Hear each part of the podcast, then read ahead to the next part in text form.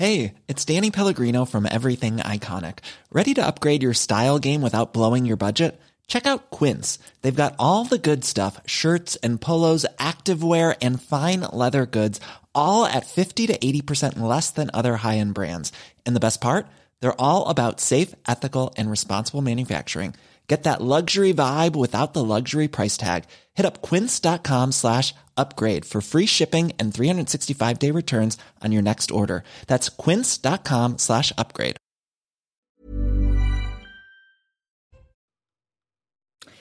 Bienvenue à tous au grand rendez-vous et bonjour à vous. Bonjour Eric Zemmour. Bonjour, C'est votre grand rendez-vous ce dimanche dans un moment très particulier de confusion et de bascule. Mais vers quoi précisément la violence s'installe dans les rues tandis que les manifestations tout à fait légitimes. Quand elles ne vont pas s'arrêter à en croire les syndicats. Comment sortir de l'ornière De quelle marge de manœuvre dispose encore Emmanuel Macron alors que l'image de la France est fortement écornée? Puisque vous n'avez pas dit votre dernier mot, Éric Zemmour, vous nous direz les mots qui caractérisent selon vous pareille situation. Et surtout comment en sortir? Qu'auriez-vous fait vous-même pour vous interroger mes camarades. Cécile Cornudet des Échos, bonjour à vous Cécile. Bonjour Merci d'être là. Et Mathieu Boccoté, bonjour à vous Mathieu. Bonjour. Éric Zemmour, depuis quelques jours, les manifestations ont été noyautées par des radicaux partout en France avec des images de très grande violence, notamment à Paris. Et puis, hier, déchaînement de violence à, Sainte-Soline. Est-ce qu'un seuil a été définitivement euh, franchi désormais? Oui, on dit ça à chaque fois. Euh, je constate que ça fait des années désormais que euh, à chaque manifestation, au début euh, pacifique, vous l'avez très justement dit, et puis petit à petit, les casseurs, comme on disait dans les années 70, les black blocs, comme on dit aujourd'hui, les antifas, commencent à pourrir tout et, à casser et à, attaquer les flics et, à, risquer de tuer. je suis étonné, moi, depuis des années, de l'impunité l'impunité non seulement judiciaire, mais médiatique, euh, politique dont, euh, dont il bénéficie. L'impunité politique. je, pense vraiment, non, je pense vraiment que mm. on a l'impression que c'est pas grave, que c'est une, une agitation juvénile. Peut-être que parce que ce sont des gens qui sont le plus souvent issus des classes moyennes ou bourgeoises. moi, ce que je vois, c'est que ces gens-là sont vraiment des nervis euh, antidémocratique. J'ai moi-même affaire à eux. J'étais encore hier à Villeurbanne où euh, euh, ces gens voulaient m'empêcher de signer mon livre. et j'ai affaire à eux partout où je vais. hier, c'était Sainte-Saline, vous l'avez dit, c'est absolument scandaleux ce qu'ils ont fait. Pareil dans les, dans les manifestations contre la réforme sur les retraites.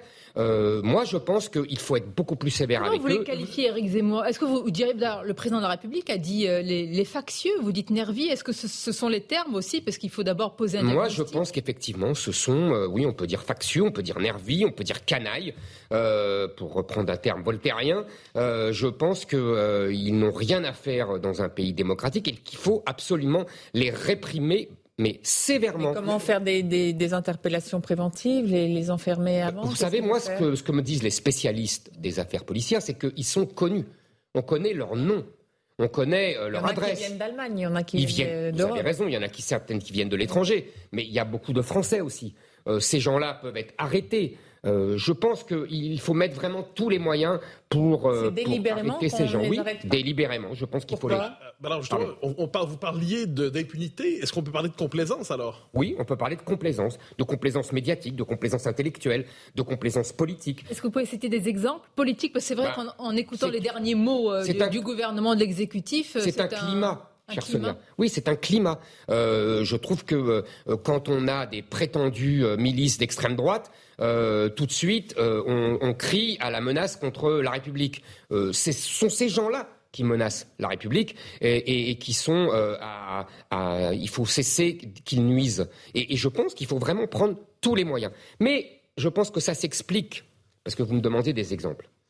Euh, moi, si vous voulez, j'étais très frappé euh, depuis des semaines. J'observe évidemment euh, le paysage politique et je constate que ce soit à l'Assemblée nationale, que ce soit dans la rue, que ce soit dans les esprits, dans les médias, à la télévision, ce que j'appellerais une nupécisation des esprits.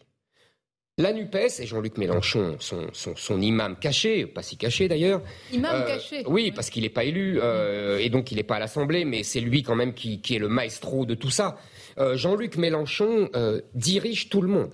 tout le monde est fasciné par la Nupes. Vous lui faites pas beaucoup d'honneur, quand même Ah non, moi je trouve pas. Non, non, c'est la, la, non, non, il, il, vraiment, et je trouve qu'il oriente le pays. Euh, le Rassemblement national est fasciné par la Nupes. Il tient, vous, voyez ses élus, ils tiennent un discours de gauche. Euh, la NUPES tient un discours d'extrême gauche, si on veut différencier, même si je vois pas tellement de différence. Et au sein de LR même, euh, vous avez de nombreux élus, Pradier en tête, qui se prennent pour des Che Guevara de, de bar café et qui, et qui tiennent aussi un discours de gauche. Nous avons toute la classe politique qui a basculé vers la, NUPES. Parce que la boussole, selon vous, ce serait Jean-Luc ah Mélenchon de tout ce, ce monde. Absolument. Et, et, moi, ce que je vois, et d'ailleurs, si vous avez lu mon livre, euh, euh, vous avez pu constater que euh, je l'avais prévu, annoncé. C'est-à-dire que je pense que je, je, je, me pose comme le seul adversaire sérieux et de droite de Jean-Luc Mélenchon. Je pense qu'il faut affronter Jean-Luc Mélenchon. Il faut l'affronter culturellement, il faut l'affronter médiatiquement, il faut l'affronter politiquement. Il n'y a pas d'opposant Jean-Luc Mélenchon, mis à part vous, dans le spectre et toute la classe ah, politique aujourd'hui. À part je dirais évidemment, le, pouvoir défend, mais mollement, euh, sa, sa, position. Et sinon, je trouve que dans le spectre politique, il n'y a pas d'adversaire de Jean-Luc Mélenchon. Vous vu ce qu'il a dit, justement, euh, Jean-Luc Mélenchon, à propos de ce qui s'est passé hier à Sainte-Soline, on va le voir sur les réseaux sociaux. Lui parle de, entre guillemets, de violence euh, policière. Assez de violence policière, dit-il Assez Il nous a déjà dit que dans les banlieues, la police tuait. Euh, moi, je vais dire à Jean-Luc Mélenchon euh, euh, que je lui rappelle les fondamentaux de l'État et de la République, dont il se prévaut sans cesse, c'est qu'il n'y a pas de violence policière. Il n'y a pas. Les violences, l'État a le monopole de la violence légitime. Je le rappelle, et donc c'est la police qui a le monopole de la violence. Il peut y avoir des exactions personnelles qui seront évidemment, qui doivent être évidemment sanctionnées, mais il n'y a, a, pas le terme est inadéquate. Il n'y a pas de violence policière. Alors, il y a un terme qui revient beaucoup dans le discours de LFI, c'est légitime défense sociale. Est-ce que vous y voyez une, légitimation de l'émeute, une légitimation des violences euh, que l'on voit ces derniers temps? Vous savez, euh, Jean-Luc Mélenchon me reproche souvent d'être un admirateur de Napoléon. Euh, je lui rappellerai que lui est un admirateur de Robespierre. Et Robespierre, c'est la terreur. Robespierre, c'est l'utilisation des sans-culottes pour abattre le pouvoir royal. Euh, c'est ça le fantasme. C'est son objectif, C'est son objectif, absolument. Euh, Je pense que Jean-Luc Mélenchon connaît son histoire de la Révolution par cœur. Quand il a euh, fini l'élection présidentielle, il a dit cette phrase que j'ai relevée et dont je parle dans mon livre, qui est que son électorat est le tiers-État. Qu'est-ce que ça veut dire le tiers-État? Ça veut dire le peuple français qui remplace les privilégiés et qui abat le pouvoir à l'époque royale. Euh, je rappelle que, place de la Concorde, des émeutiers, puisqu'on ne peut pas les appeler autrement, ont crié Louis XVI, on t'a décapité, Macron, on peut recommencer. Alors, euh, euh, Éric Zemmour, très bien, on a entendu là ce que, ce que vous dites sur ce sujet. Qu'auriez-vous fait? Parce que vous avez employé le mot, depuis tout à l'heure, depuis le début de cet entretien, de répression répression. Jusqu'où doit-elle aller? Parce que les forces de l'ordre ont une doctrine aujourd'hui de maintien de l'ordre. Est-ce que vous estimez qu'elle est insuffisante, inadéquate par rapport à tout ce qui est en cours dans notre pays? Je ne prétendrai pas cela. Je ne suis pas un spécialiste euh, évidemment euh, euh, technique du maintien de l'ordre. En tout cas, moi, je parle politique. Et je pense qu'il faut donner des consignes à la police de fermeté vis-à-vis de, ces, de ces casseurs, de ces black blocs. Il faut aussi que la justice suive. Donc je pense qu'il faut vraiment rétablir l'ordre. Mais vous êtes un responsable politique. Avec ces ordres donnés, il y a le risque. Il y a un risque dans notre pays, j'allais dire une peur, qui a un nom, Malik Oussekine, avec ce qui s'est passé. Je sais bien que... Est-ce que le gouvernement n'est pas je, sais, je sais bien, je sais bien, vous savez, euh, je sais bien que depuis 1986, tout pouvoir est tétanisé par le syndrome Malik Oussekine. Je, me souviens très bien de cette histoire et je, vous avez tout à fait raison, c'est ce qui hante tous nos gouvernants. Je pense qu'il faut se défaire de ce syndrome, il faut arrêter de craindre cela et il faut euh, euh, absolument rétablir l'ordre. Vous savez, excusez-moi, hein, mais à l'étranger, on se moque de nous. On est à la fois sidérés, ceux qui aiment la France sont attristés, et les autres sont moqueurs, euh, voire railleurs, euh, voire méprisants. Euh, je pense que nous donnons une image au monde qui est vraiment honteuse. Euh, euh, on, a évoqué la figure de Jean-Luc Mélenchon, on peut évoquer celle d'Emmanuel Macron un instant. Est-ce que l'exécutif a intérêt à ce que la situation pourrisse, comme on dit, la fameuse stratégie du pourrissement, dans l'espoir finalement de déplacer le débat des retraites à la question de l'ordre? Mais vous savez, Emmanuel Macron nous a déjà fait le coup avec les Gilets jaunes. Il a laissé pourrir les manifestations des Gilets jaunes. et ensuite, encore. Écoutez, je ne suis pas dans sa tête. Moi, je constate des faits. Je constate que, effectivement, là, il y a un pourrissement par la violence et qu'il pourra ainsi, selon une technique bien connue, apparaître comme l'homme de l'ordre. Donc c'est de, de façon euh, délibérée qu'il laisse sais rien. Moi, je constate. Je n'accuse personne, je, constate. Je ne veux, pas dire qu'il a donné des ordres de laisser aller de pourrissement. Non, je dis simplement que lors des Gilets jaunes, ça s'est passé exactement comme cela. Voilà. selon vous, si on, peut en France, euh, si on veut, on peut on peut ne pas avoir ces, images-là C'est ce que vous, vous ah, mais moi, je vous répète, je vous répète, j'ai discuté avec pas une fatalité. J'ai discuté avec des spécialistes de, la police, de l'ordre, qui m'explique, je le pardon de me répéter, que ces gens-là sont quoi 1000, 2000 à tout casser, pardon ce mauvais jeu de mots, et, qui euh, sont connus. On connaît leurs noms et leurs adresses. Ce n'est pas, pas des gens qui sont comme ça, des extraterrestres. Ils sont combien d'ailleurs bah, Je vous dis, on me dit 1000, 2000. Question zémorienne, si je peux me permettre dans votre état d'esprit. Est-ce que finalement la France est prisonnière, selon vous, dans ce cas-là, de l'état de droit? Vous savez, euh, l'état de droit a plusieurs définitions. Moi, je ne suis pas contre l'état de droit. L'état de droit, qu'est-ce que c'est? C'est la hiérarchie des normes, c'est euh, le respect de cette hiérarchie des normes. Je, ne suis pas contre l'état de droit. Je suis contre l'exploitation par les juges qui transforment en gouvernement des juges euh, d'une conception erronée de l'état de droit qui est la défense à tout prix et à toute force euh, des minorités. Voilà, c'est ça ce qui est devenu l'état de droit. donc là, oui, je suis hostile. Mais est-ce qu'on est rendu un moment d'état d'exception? En, en l'occurrence, en l'occurrence, c'est le laxisme judiciaire pour parler vite.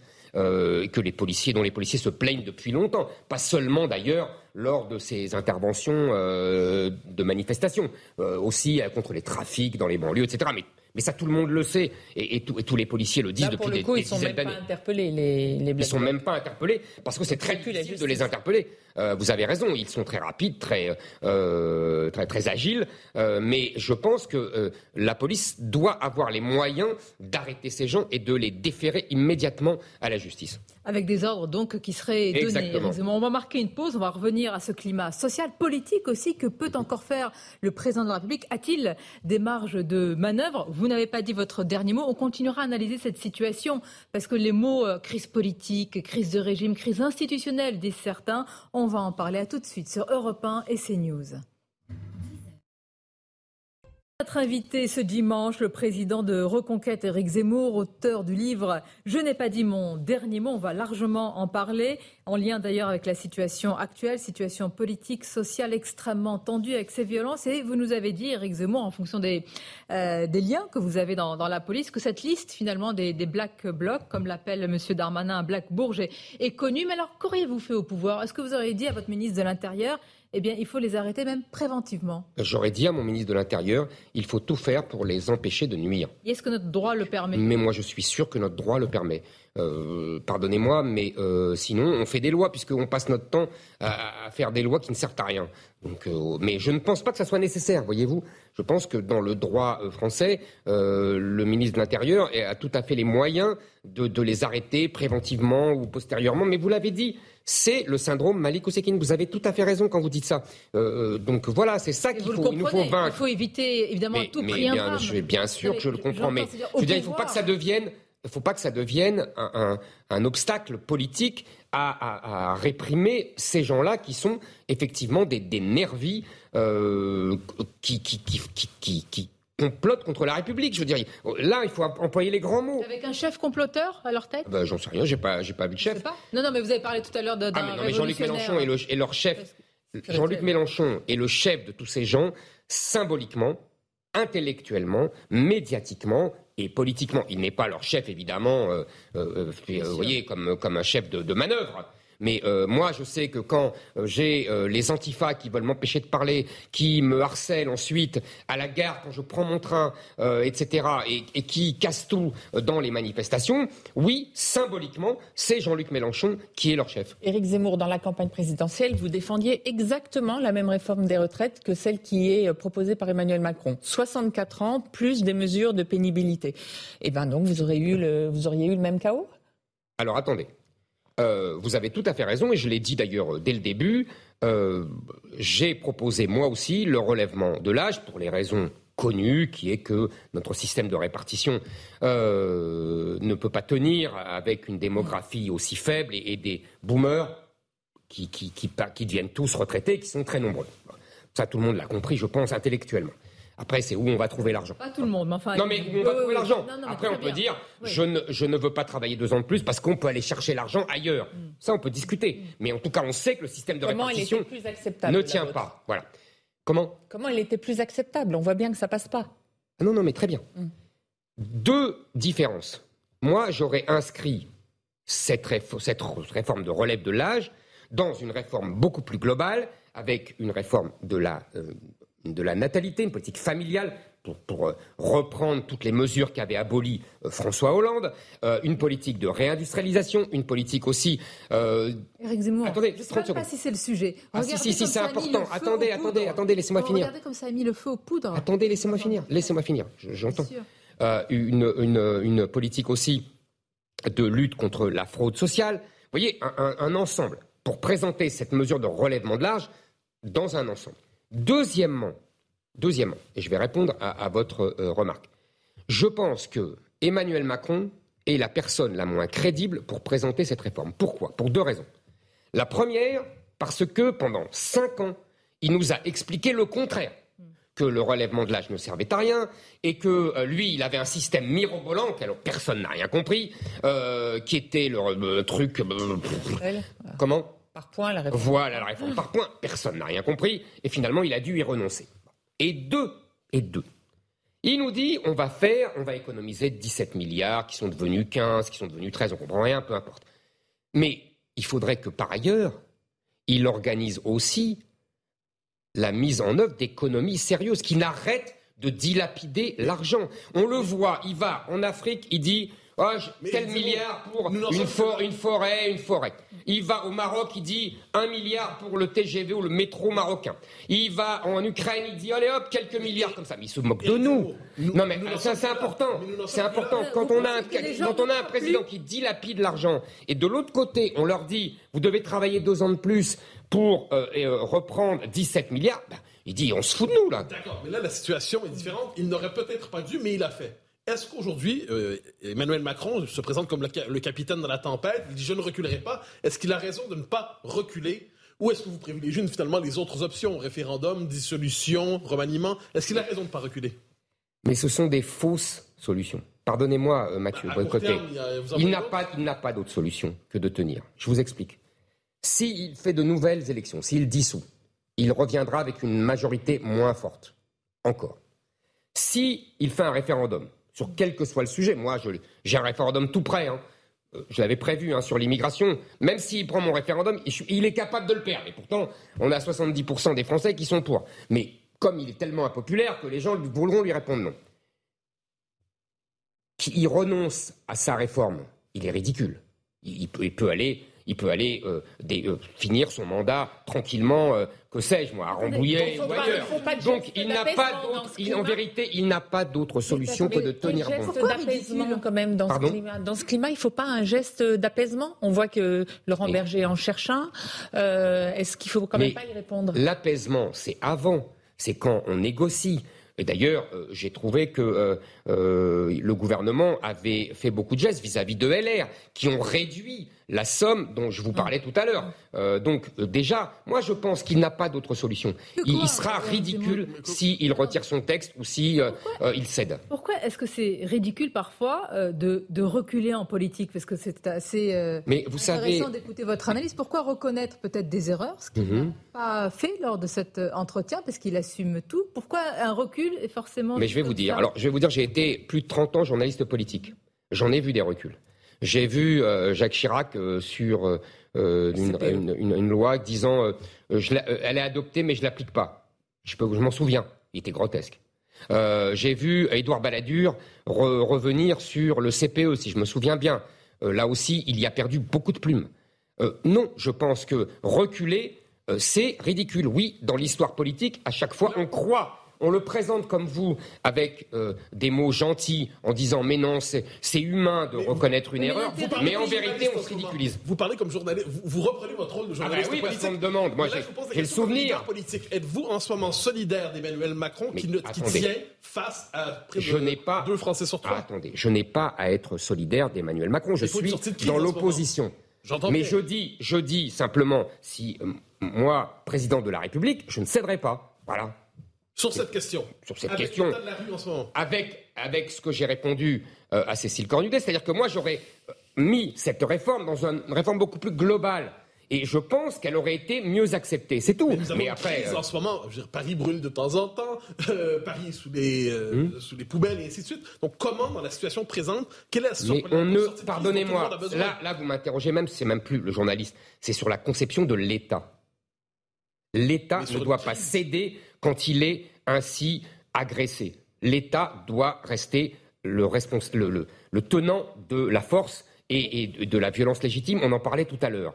Euh, c'est inadmissible ces violences-là. Donc moi, oui, je suis pour l'ordre contre le désordre euh, et je suis pour le respect de la loi contre les factieux ou les nerveux. Attendez, pardonnez-moi, Eric, mm. parce qu'on parle beaucoup de violence, il ne faut pas oublier toutes les manifestations légitimes. Il y a Bien une sûr, grande part mais, Français. Qu'est-ce que vous répondez à cette part, je veux dire, de Français qui sont là véritablement inquiets et qui se disaient que ce que vous avez dit, les milliards qui sont, de votre point de vue, mhm, dilapidés, euh, distribués en tous les cas, eh bien, euh, qu'est-ce que vous leur répondez? Eux, ils sont dans la rue légitimement en fonction de Tout à fait, ils sont dans la rue. Vous avez tout à fait raison, les manifestations sont évidemment le, légitimes. la retraite? Non, je leur dis simplement, et c'est ce que j'aurais dit si j'avais présenté une réforme dont je vous ai parlé. Pourquoi nous devons travailler plus? Pourquoi? Parce que nous sommes en concurrence avec des gens qui travaillent beaucoup plus. Les Italiens ont voté une réforme à 67 ans, les Allemands à 67 ans. Nous devons, nous, devons produire plus. Il faut faire prendre conscience aux Français, à l'heure où Mélenchon et d'autres euh, euh, exaltent le droit à la paresse, que au contraire, dans le monde entier, on travaille, on produit et que nous produisons moins. Les Français travaillent individuellement, évidemment. Il y a même des gens qui travaillent beaucoup. Il y a même des gens qui travaillent dur. Il y a des gens qui travaillent dur. Vous avez tout à fait raison. Euh, il faut le dire sans cesse. Mais collectivement, nous ne produisons plus assez. Et, nous, appauvrissons, vous savez, Cécile Cornidet, vous le savez, la France est un pays qui s'appauvrit. La France est, un, super endetté à 3 000 milliards d'euros. La France est un déficit commercial chronique énorme. Ça veut dire que nous vendons moins que nous achetons. Nous sommes devenus un pays de consommateurs qui avons abandonné la production. Notre industrie ne représente que 10% de notre richesse nationale. Nous avons tout organisé depuis 20 ans. Et ce sont, c'est pas les Français qui sont responsables, ce sont les dirigeants depuis, depuis 20 ans. Nous avons organisé notre pays pour transformer notre peuple en, pays de consommateurs uniquement, qui ne produisons plus rien. Nous, vous savez, on, pourrait euh, prendre cet exemple qui est qu'est-ce qu'on met dans les camions aujourd'hui? Quasiment rien parce qu'on ne produit rien. On passe son temps à acheter. Même les produits agricoles, on les achète maintenant. Donc c'est ça notre problème français. on sent que vous êtes là, que c'est... Euh, c'est un gâchis en réalité. Mais oui, mais vous savez, euh, euh, pardon, mais la France c'est d'abord un grand pays euh, de, producteurs, d'ingénieurs, mm. de, voyez, de, de savoir-faire technique. c'est des gens qui inventent. On a inventé, on a inventé la voiture, on a inventé le cinéma, on a inventé, la, on a tout inventé. Donc, si vous voulez, aujourd'hui, il faut absolument redevenir ce pays de production. Comment, Alors oui, on va y venir. Ah, Une courte pause et on va y venir. Mais c'est la preuve aussi, Eric Zemmour, peut-être que cette crise, eh bien, elle a ses racines beaucoup plus profondes. Absolument d'accord. Une telle réforme. Et on y vient justement juste après une courte pause. À tout de suite. Et surtout notre invité ce dimanche, Éric Zemmour, actualité et votre livre aussi dans l'actualité. La question vous est posée par Mathieu Boccoté. Justement, dans votre ouvrage, vous nous invitez à penser l'actualité à la lumière de l'histoire. Vous nous dites l'histoire peut nous permettre de comprendre la, signification du présent. Alors je vous poserai la question tout simplement, à la lumière de l'histoire, est-ce que la France vit à nouveau quelque chose comme une crise de régime? Vous savez, euh, on parle de crise de régime euh, tous les six mois en France. Euh, on a l'habitude de changer de constitution. Justement, c'est ça que la Ve République a changé. Moi, je dis qu'il y a une crise de régime depuis longtemps, mais elle est à multiples facettes. Elle, est, elle est, je dirais, démocratique. On a parlé tout à l'heure du gouvernement des juges. C'est une des facettes de la crise démocratique. Le, fait que le référendum ne soit plus utilisé. Et quand il est utilisé, euh, il est contredit par une majorité, je pense évidemment au référendum de 2005. Il y a une crise euh, sociale. avec des gens qui gagnent de moins en moins, l'appauvrissement dont je vous parlais tout à l'heure. Il y a une crise identitaire, évidemment. vous voyez, je pense qu'il y a une crise à multiples facettes dont l'antimacronisme est aujourd'hui une espèce de cœur de polarisation. Mais tout notre problème, et c'est ce que j'essaye d'expliquer dans le livre, c'est que euh, Macron est à la fois détesté et en même temps, il n'y a aucune alternative qu'on lui présente face à lui qui gagne. Voilà. Et donc il gagne, il gagne, il faut le reconnaître, il a gagné les élections, il ne faut pas oublier quand même. Pourquoi? Parce qu'en face, il n'y avait pas de gens qui étaient capables de le battre. et moi, j'ai essayé. L'attaque de Marine Le Pen. Non, non, mais non, non. c'est un fait. Ah bah oui, qu'il ait gagné, c'est un fait. Voilà. Donc, euh, comme quoi, euh, voilà. maintenant, moi, j'ai essayé de donner de trouver une solution alternative à, ces anti-macroniens qui ne le battent jamais et qui finalement le servent, j'ai échoué. Bon, voilà, euh, c'est, je pense que la crise de régime, vous voyez, elle est multiple. Mais je pense que là-dessus se greffe, je pense à Mélenchon et à d'autres, des gens qui n'ont jamais, vous m'entendez, Mathieu Bocoté, jamais accepté la Ve République et qui veulent trouver, qui cherchent à chaque fois tous les prétextes, tous les motifs pour pouvoir l'abattre. Et là, de nouveau, il, parle de euh, brutalité, du 49-3, etc. En fait, il refuse la Ve République. Éric Zemmour, vous n'avez presque le mot, pardonnez-moi, mais c'est ainsi presque Jean-Luc Mélenchon euh, à la bouche, comme s'il était l'opposant. Euh, oui, mais il y a l'opposant numéro un aujourd'hui n'est pas Jean-Luc Mélenchon. Ah bon, qui est-ce? Bah, S'il y a des législatives là, s'il y a des solutions, c'est qui selon vous? Bah, Marine Le Pen. Ben non. Ah je sais Dans que les sondages, on, va le voir. Je sais que c'est, je sais, euh, je sais que c'est la. Vous ne voyez pas cette réalité-là? Non, je sais que c'est la doxa médiatique. Ah. Euh, que Marine Le Pen engrange. Moi, je ne vois pas. Je vois un Rassemblement national qui se soumet idéologiquement à la NUPES, je l'ai dit tout à l'heure. Euh, je vois un Rassemblement national qui, par certains de ses élus, même annonce une. Enfin, présente et inaugure en grande pompe euh, une mosquée euh, turque euh, financée par le gouvernement. Oui, oui, elle a réagi. J'attends de voir que Marine Le Pen le sanctionne. Je ne pense pas qu'elle le sanctionnera, alors que si un de ses élus avait refusé, avait voté la réforme des retraites, je pense qu'il aurait été sanctionné immédiatement. Le Pen laisse la porte ouverte à une non, non, je dis, je constate. Moi, vous savez, je constate. Oui, mais je dis simplement, voilà des faits. Vous me dites, c'est le principal opposant. Je vous dis non. J'ai à l'Assemblée nationale, à, quoi servent les 40, 89, voire les 88 députés? Aucun amendement de, venant d'eux n'est voté, aucune motion de censure n'est votée. Euh, la NUPES, oui, et l'opposant, car il donne le là. La NUPES ne sert-il pas Marine Le Pen en lui permettant d'être, euh, de se présenter comme très respectable? Encore une fois, c'est la doxa médiatique, c'est euh, les éléments de langage du Rassemblement national. Moi, je ne le crois pas.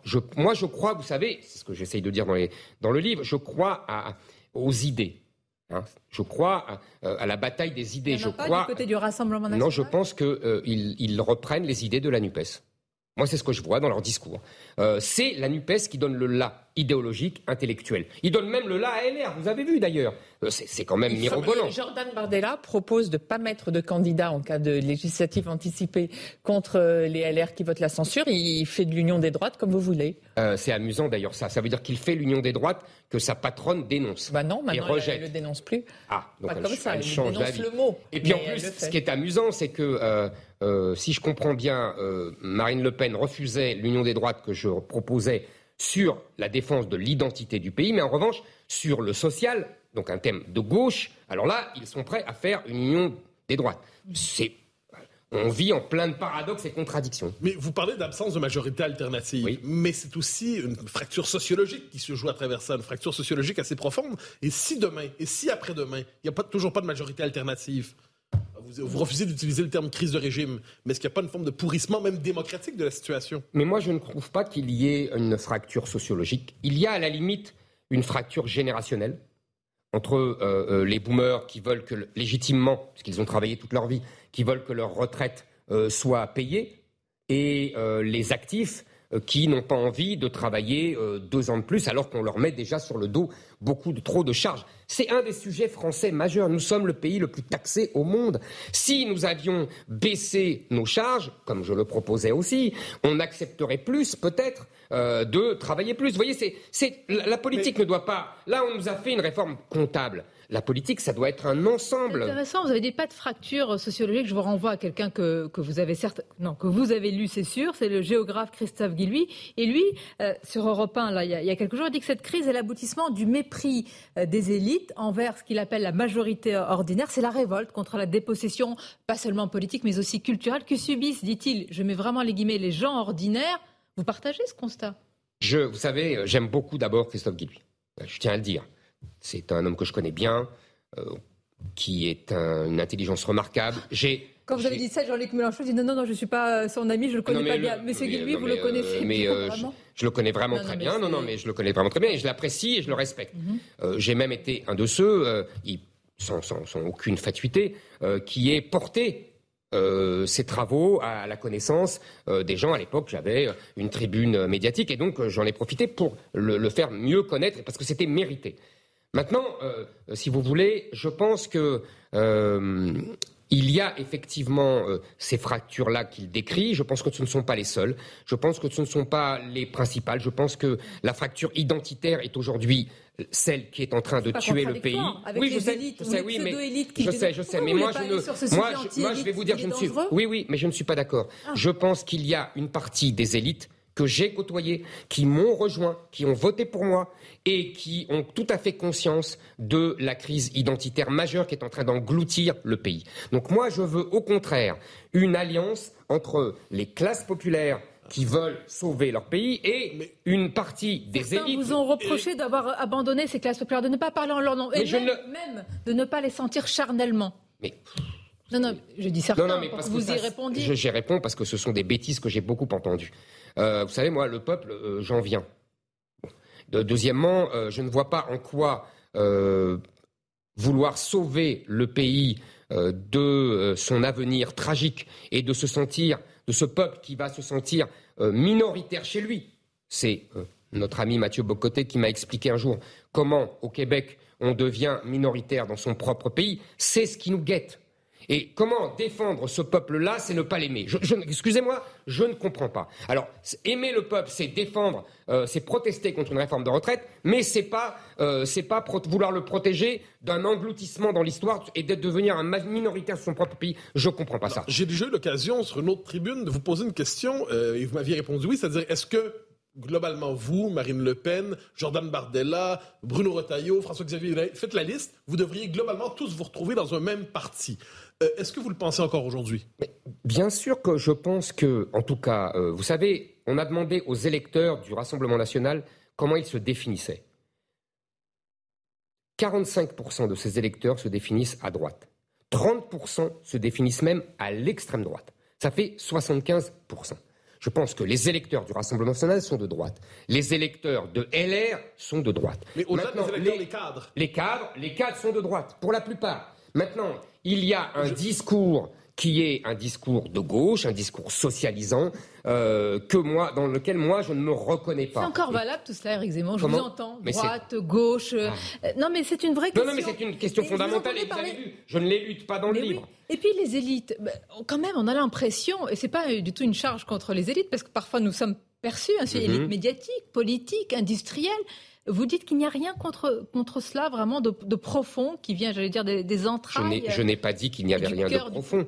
Je dis que, évidemment, il y a une colère contre les élites parce qu'elles nous ont menés à la catastrophe que nous connaissons, la, crise euh, identitaire, sociale que je décrivais tout à l'heure. Donc, évidemment qu'il y a un, des reproches légitimes faits à nos élites. Mais je ne crois pas que le clivage majeur soit entre les classes populaires et les élites. Je pense qu'au contraire, et vous allez me dire que je parle encore de Jean-Luc Mélenchon, je pense que le clivage droite-gauche est revenu. Vous savez, vous me dites, c'est fini, tout ça, c'est vieux. Moi, je pense que c'est votre raisonnement qui est vieux. C'est-à-dire que le raisonnement classe populaire contre élite, c'est un raisonnement maastrichtien mhm. qui naît des années 90.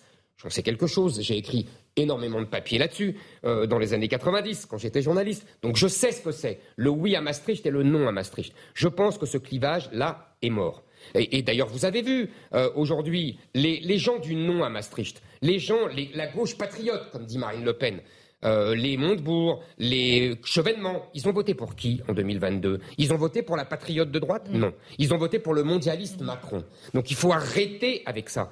Au contraire, je pense que la gauche et l'électorat de gauche qui a suivi Jean-Luc Mélenchon au premier tour, c'est-à-dire composé de musulmans, 75% des musulmans ont voté Mélenchon.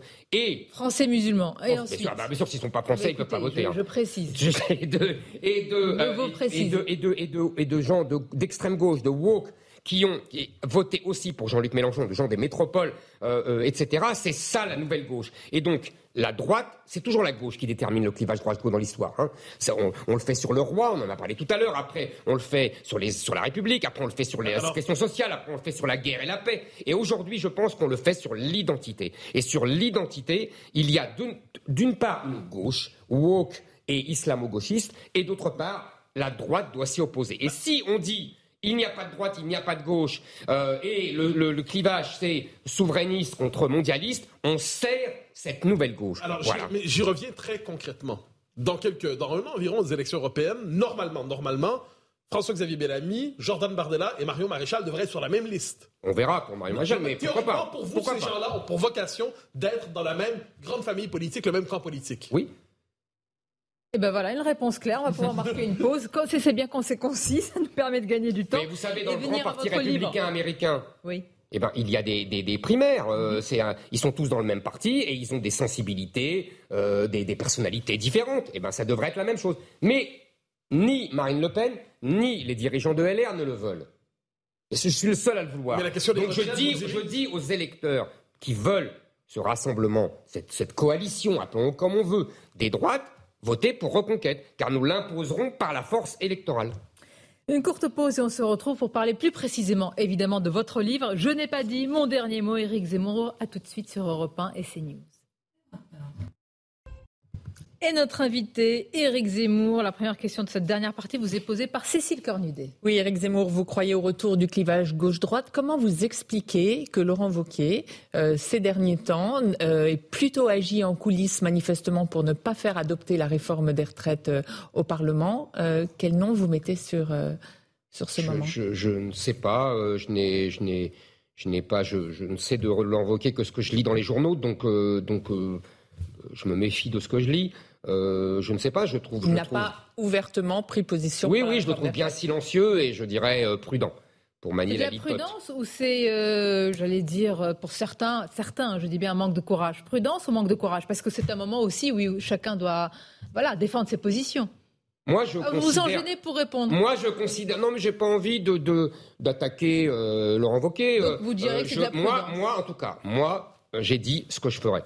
Euh, voilà, j'ai dit ce que je défendais comme conviction. Après, chacun euh, agit Dans votre projet, vous avez quand même besoin d'un LR fort, pas d'un LR euh, désuni à ce point et affaibli comme on l'a vu dans la. Vous savez, Cécile Cornudet, je pense que LR est mort.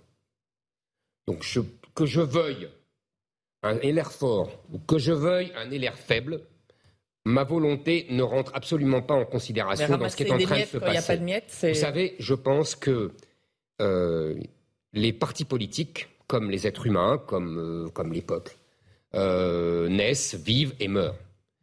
On a déjà connu ça dans l'histoire de France. On a des partis politiques comme le Parti radical, comme euh, le Parti communiste, comme même le Parti socialiste, qui ont grandi, qui ont, eu plein pouvoir. On n'imagine pas la puissance du Parti radical sous la Troisième République, et qui finissent d'ailleurs, je vous fais remarquer, exactement comme LR aujourd'hui, en syndicat d'élus, et qui finalement meurent. Je pense que LR est mort. Donc il y a des électeurs il y a des cadres et des élus de grande qualité chez LR, et certains locaux d'abord, et puis même nationaux, des gens qui sont très proches de moi, comme M. Rotaillot, euh, voyez, euh, d'autres, comme M. Marlex, euh, comme, voyez, comme des, gens de LR, qui pourraient se retrouver alliés ou dans, à reconquête ou pas à reconquête, c'est pas grave. L'important, c'est qu'ils soient alliés à nous. Je pense que nous pouvons faire une confédération, une coalition, appelez-le comme vous voulez. Il y aura des gens qui partiront chez Macron pour avoir des postes. On voit déjà Copé, euh, Rachida Dati, qui ont fait des propositions, ben voilà, qu'ils y aillent.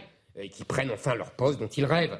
Et puis, il y a des gens qui ont des convictions plus chevillées au corps, qui ont des convictions de droite, comme M. Rotaillot que je citais, et donc là, qui, ou M. Bellamy, ah, et là qui intéressant votre partage. cest ceux qui partent vers Emmanuel Macron, ce seraient des opportunistes, et ceux qui viennent vers vous, ce sont les, les vrais patriotes entre guillemets. Non, non, non, non, je dis les ah, vrais hommes de droite. Hmm. Les autres, les autres pensent effectivement, selon moi, d'abord à leur place, mais aussi, vous avez raison, euh, ils ont une, une, une, conception des rapports avec ce qu'ils appellent entre guillemets euh, l'extrême droite euh, qui m'éloigne d'eux et qui voilà je ne suis pas d'accord avec eux et ce sont des adversaires politiques. Alors petit pas petit retour sur votre livre une figure que vous admirez Napoléon Bonaparte on lui prête cette formule la principale vertu d'un homme politique c'est d'avoir de la chance votre campagne présidentielle, vous jusqu'à la jusqu'à la mi-février, vous êtes en bonne portée, et la campagne de Russie vous fauche. vous lancez un livre, c'est une nouvelle lancée. Le lendemain, le 49-3 et la France bascule dans les violences. Ça vous fauche. Éric Zemmour, est-ce qu'il vous manque de chance, tout ah, simplement? Peut-être que je manque de chance. Je connaissais pas la formule que vous citez. Moi, je connaissais Trouvez-moi un général qui a de la chance. Euh, ce qui veut dire un peu la même chose. Mais euh, écoutez, vous savez, la chance, ça va, ça vient. Parfois, on a de la chance. Parfois, on n'en a pas. Euh, vous avez raison, je n'en ai pas eu en février 2022. Euh, là, je ne dirais pas ça. Euh, je sors un livre, c'est pas la même chose, c'est pas du même registre. Il y a toujours eu une actualité, etc. Je pense, c'est tout que bon, la question de la chance, on ne maîtrise pas, mais mais la chance a cela de particulier, c'est qu'elle va et qu'elle vient. Il y a la chance et le destin. Et vous avez parlé tout à l'heure de, de, la vie des partis, c'est intéressant. Vous avez dit la naissance, peut-être maturité, le déclin et reconquête dans ce cycle de vie. où est-il? Où, où placez-vous votre Reconquête, vous savez, il a un an. Donc un enfant qui a un an, vous voyez où il est. Euh, c'est une naissance. C'est une naissance reconquête. Il y a un an, ça n'existait pas. Euh, aujourd'hui, on a, en termes militants, je dis bien en termes militants, soyons modestes, le, premier parti de France. Euh, maintenant, euh, c'est un parti qui va grandir, c'est un parti qui va croître. Euh, il y a des prochaines élections, les européennes, puis les municipales. Et puis surtout, moi, je tiens à ce qu'ils grandissent, j'allais dire, sur ces trois jambes, pardon, sur le triptyque que j'ai défini aux universités d'été en septembre dernier, qui est idée, action, élection. Je crois beaucoup que les, partis politiques, en particulier ceux de droite, ne se focalisent que sur les élections. Et que du coup, ils sont soumis idéologiquement, ce que je disais tout à l'heure, à la gauche qui, elle, n'oublie jamais les idées et les actions. donc, les idées, c'est le combat intellectuel, le combat idéologique, le combat sémantique. je suis très sensible aux mots qu'on invente euh, que la gauche invente pour nous imposer une réalité. Euh, euh, je cite toujours cette phrase de Lénine Faites-leur manger les mots, vous leur ferez avaler la chose, qui est le bréviaire de tout homme de gauche. Jean-Luc Mélenchon connaît ça très bien, vous savez que. Comment? Certains pourraient la reprendre à l'inverse, parce que vous-même, vous voulez imposer. Vous menez un combat. D'ailleurs, par rapport à Jean-Luc Mélenchon. Mais vous avez tout à fait raison. Vous savez, à LFI, ils ont ce qu'ils appellent un comité des mots. Vous allez en faire un C'est-à-dire qu'ils réunissent leurs dignitaires pour pour savoir quels mots ils vont forger et quels mots ils vont imposer dans l'espace public. Ils ont imposé super profit, ils ont imposé euh, migrants, euh, vous voyez, au lieu de... ils ont imposé sans papier. Vous avez cherché à imposer ou à imposer grand remplacement. Ah, mais j'ai réussi. Et puis politiquement, union des, union des droites, alors que c'était pas... Euh, francocide. Je, je, bah, bah, je me bats. en tout vous reprochez aux uns ce que Non, non, non, je ne reproche... Ah. Attendez, attendez, pardonnez-moi. Ce n'est pas dire qu'il faut combattre quelque chose qu'on reproche. Mhm. Ils mènent le combat politique. Ils ont raison de leur point de vue. Je ne leur reproche pas. On est en démocratie. Chacun doit mener son combat politique. Je reproche à la droite et aux gens de ne pas le mener. C'est tout. Et donc moi, je le mène seul. Euh, euh, avec mon parti. Alors, à la lumière de votre livre, il y a deux scénarios finalement pour Reconquête. Vous nous racontez d'abord, dans les premières pages, ce qui se présente pour vous comme une épopée, c'est-à-dire tout semble allié, tout vous porte jusqu'à ce que ça tombe. Et vous nous présentez dans les dernières pages un nouveau scénario, c'est le scénario du recours, si je peux me permettre. C'est-à-dire, vous nous dites, finalement, les Français vont se lasser de la classe politique, les Français vont se lasser des partis, et ils se tourneront alors vers nous. Vous croyez, dans les prochains temps, dans les prochaines années, un scénario où vous, vous deviendriez le recours? Écoutez, quand le général de Gaulle, je, me méfie de cette comparaison, je ne me compare pas, je précise maintenant, parce que euh, les gens euh, ont vite fait de, de conclure. Euh, quand le général de Gaulle quitte le pouvoir en 1946, euh, il dit la quatrième République n'est pas capable euh, de régler les questions qui se posent à la France, ben, les gens s'en moquent. Et 12 ans après, il est rappelé on lui dit oui, vous avez raison, maintenant faites la Ve République. Moi, je pense, je l'ai dit pendant la présidentielle, que la menace existentielle de la France, c'est le grand remplacement. Euh, donc, je pense effectivement que là, Bon, mais les Français manifestent pour les retraites et ne manifestent pas pour l'identité ou l'immigration. Mais vous avez raison, vous avez raison, Mathieu Bocoté. Maintenant, euh, je n'ai pas désespéré, je ne veux pas désespérer de la France et du peuple français. Je pense qu'il va se rendre compte, d'ailleurs, il se rend compte, c'est plus ambigu que ce que vous dites. Quand vous voyez, une plaisanterie simple, on nous explique aujourd'hui qu'Emmanuel Macron doit renoncer à la réforme des retraites et qu'il doit faire un référendum dessus parce que 70% des Français sont contre. Mais moi, des sondages à 70%, j'en ai plein magie bossière. Euh, contre pour le parce que les gens croient au grand remplacement. mais non, mais ils, sortent pas dans la rue pour cela. Non mais c'est ça la différence. non mais on parle de sondage. Je vous parle de sondage. mais... Mais, vous savez, mais vous savez Sonia vous avez raison. Mais c'est un des chapitres euh, principaux du livre sur les médias. C'est-à-dire que les gens ne manifestent pas dans la rue et ne manifestent pas tout court parce qu'ils sont tétanisés, ils sont intimidés, ils sont sidérés par les médias. Vous donnez trop d'importance à ces médias en, ah. nous prenant pour des leaders d'opinion, comme si l'influence était si importante, alors que vous-même, je suis sûr que vous pensez qu'elle est toute relative. Ah, je ne suis pas d'accord avec vous. Elle n'est pas relative aujourd'hui. Ah, j'ai appris à mes dépens que les médias étaient bien le premier pouvoir et n'étaient pas le quatrième, que le système médiatique vous imposait non seulement les candidats, mais les thèmes de la campagne. Je ne suis pas le premier à avoir été abattu par les médias. François Fillon, en 2017, l'a été aussi euh, dans une alliance avec les juges. Je pense au contraire. Je suis toujours amusé euh, parce que les journalistes ne veulent pas reconnaître leur pouvoir. Il est colossal je dis bien colossal. Ils font l'élection. Je le répète. À chaque responsable politique, on en a connu qui disait ça, on lui posait à la fin la question mais vous êtes sûr que votre principal ennemi, c'est pas vous-même dans cette campagne parfois? Ah, je ne suis pas d'accord avec vous. Ça ne veut pas dire qu'on ne fait pas d'erreur. J'ai écrit un chapitre, euh, mais à culpa, dans lequel je, récapitule mes erreurs, euh, des erreurs dans, les, dans, les, dans des débats, des erreurs de comportement, des erreurs d'attitude. Ce n'est pas du tout ce que je dis, vous comprenez? Je dis simplement que ce ne sont pas mes erreurs qui m'ont fait perdre. Puisque malgré toutes mes erreurs, le 23 février au soir, j'étais au second tour dans les sondages. Donc je pense que les médias ont une puissance de feu colossale et qu'ils utilisent tous les moyens pour abattre un candidat qui, euh, qui, qui, leur est, euh, qui leur est ennemi. Une note positive pour conclure, peut-être un moment, parce qu'une campagne c'est aussi beaucoup euh, d'émotions, évidemment, c'est chargé en, en émotions, peut-être le moment le plus chargé en émotions pendant la campagne. Euh, écoutez, il y en a trois, je vais très vite. Un, Villepinte, parce que c'était mon premier meeting, que j'avais vraiment très peur euh, de, me, planter, comme on dit vulgairement, euh, et de rater ma prestation. Le Trocadéro, parce que réunir 100 000 personnes, c'est absolument magnifique. Et une troisième, je vous très vite, je fais un dernier meeting devant les jeunes au Palais des Sports. Il y a 4000 jeunes qui se réunissent. Et à un moment, je dis, vous avez vraiment du mérite de m'avoir rejoint, alors même que vous avez subi une propagande inouïe depuis l'école. Euh, et je me demande vraiment comment. Et là, dans la salle, un cri, grâce à vous. Je vous avoue que euh, j'étais vraiment ému aux larmes euh, de voir que cette jeunesse m'avait suivi, m'avait compris et, avait s'était arraché à la propagande et à l'endoctrinement qu'ils subissaient depuis leur enfance. Je me dis que tout n'est pas perdu. Merci Eric Zemmour, merci d'avoir été notre invité ce dimanche. Je remercie évidemment mes camarades, Cécile Cornidet, merci beaucoup, et Mathieu Boccoté. Et on vous souhaite à tous un excellent dimanche, et on l'espère sur nos antennes Europe 1 et CNews.